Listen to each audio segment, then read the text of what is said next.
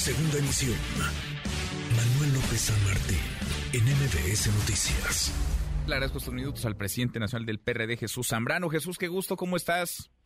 Muy buenas tardes, Manuel, con el gusto de saludarte y a tus órdenes. Igualmente, gracias, muchas gracias. Se veía venir, había ya impugnaciones, había ya estas acciones de inconstitucionalidad sobre la primera parte del Plan B, ahora que se publica en el Diario Oficial de la Federación esta segunda parte, pues eh, van van a esta a esta película, a esta batalla legal, dices, Jesús, te escuchábamos, el presidente está intranquilo, no puede ni dormir porque le llenamos el zócalo. Esto parece pues tiende a escalar, a crisparse todavía más, a polarizarse eh, el ambiente. ¿Cómo lo ves, Jesús? Pues el presidente es el que ha seguido en esa ruta de polarización, ya anda echando espuma por la boca, anda rabioso y veamos cómo están todos sus ataques de descalificación contra la Corte porque es parte de su estrategia de presión eh, como presidente de la República que debiera hacerlo de todos los mexicanos, pero ya se colocó abiertamente como el presidente de una parte contra la otra parte que no queremos que transiten estas eh, reformas eh, regresivas eh, electorales. Y bueno pues nosotros vamos a seguir recurriendo por la vía del Estado de Derecho de en este caso concreto de lo que corresponde al PRD como partido la, la acción de inconstitucionalidad que ya la presentaremos en unos cuantos días y lo harán también las eh, cámaras de diputados y senadores, los otros partidos de oposición y se presentarán con toda seguridad también controversias constitucionales eh, de organismos eh, del Estado mexicano que saben que están invadiendo funciones y que la Constitución les da el recurso para poder ir a inconformarse y exigir a la Corte la suspensión definitiva de estas eh, reformas.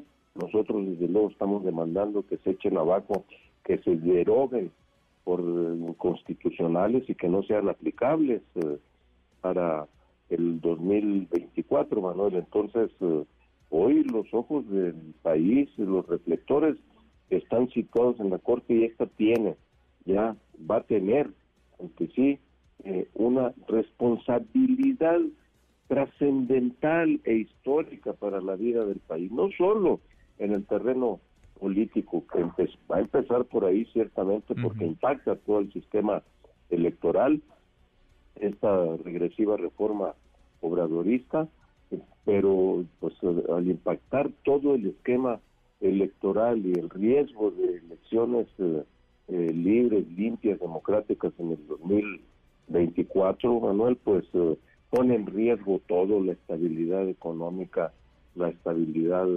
social y, va, puede significar riesgo para México. Por eso, incluso ahora, me acabo de decir yo, eh, López Obrador, con toda esta actitud que está teniendo de polarización, de división abierta eh, del país, en el país, eh, y que incluso veo que ya están anunciando por ahí hasta de ir a hacer manifestaciones frente a la Corte en próximos días eh, con la consigna de fuera los corruptos de la Suprema Corte de Justicia de la Nación del Poder Judicial, pues entonces es eh, ya querer echar a andar las turbas irracionales a las calles para demostrar, descalificar, es consecuencia de ese discurso de odio y de polarización de López Obrador. Entonces, pero pues nosotros estamos, vamos a ejercer nuestro derecho.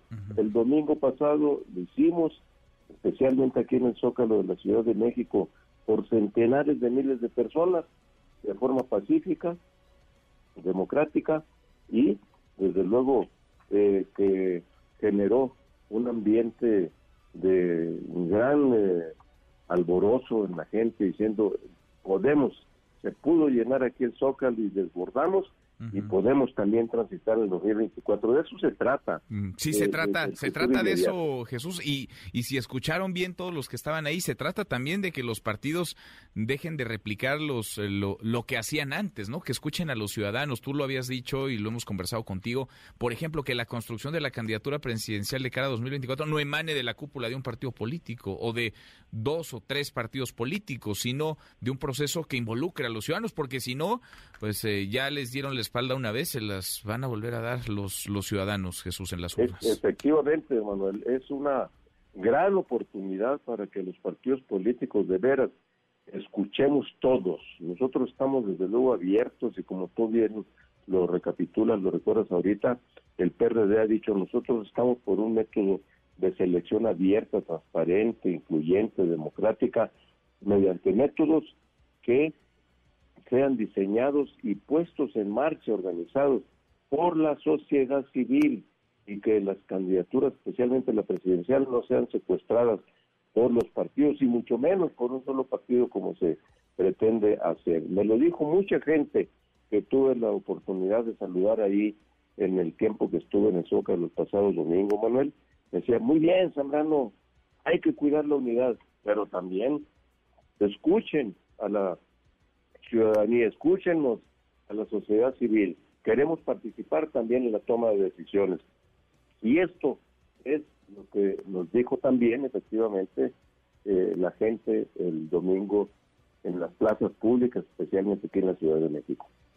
Vamos a estar pendientes de lo que interpongan como acción de inconstitucionalidad. Ya sabían lo que se iba a publicar. Me imagino ya está prácticamente listo el, el, documento legal que presentarán que en la próxima la próxima semana, los próximos Es lo más probable, Manuel, porque ya lo veníamos avanzando y simplemente estamos afinando en función de cómo eh, en qué términos apareció publicado el día de hoy en el diario oficial de la Federación. Bueno, pues pendientes y seguimos al habla, seguimos conversando. Jesús, gracias como siempre. Al contrario, gracias a ti a ustedes, Manuel, y muy buenas tardes. Muy buenas tardes también para ti. Redes sociales para que siga en contacto: Twitter, Facebook y TikTok. M. López San Martín.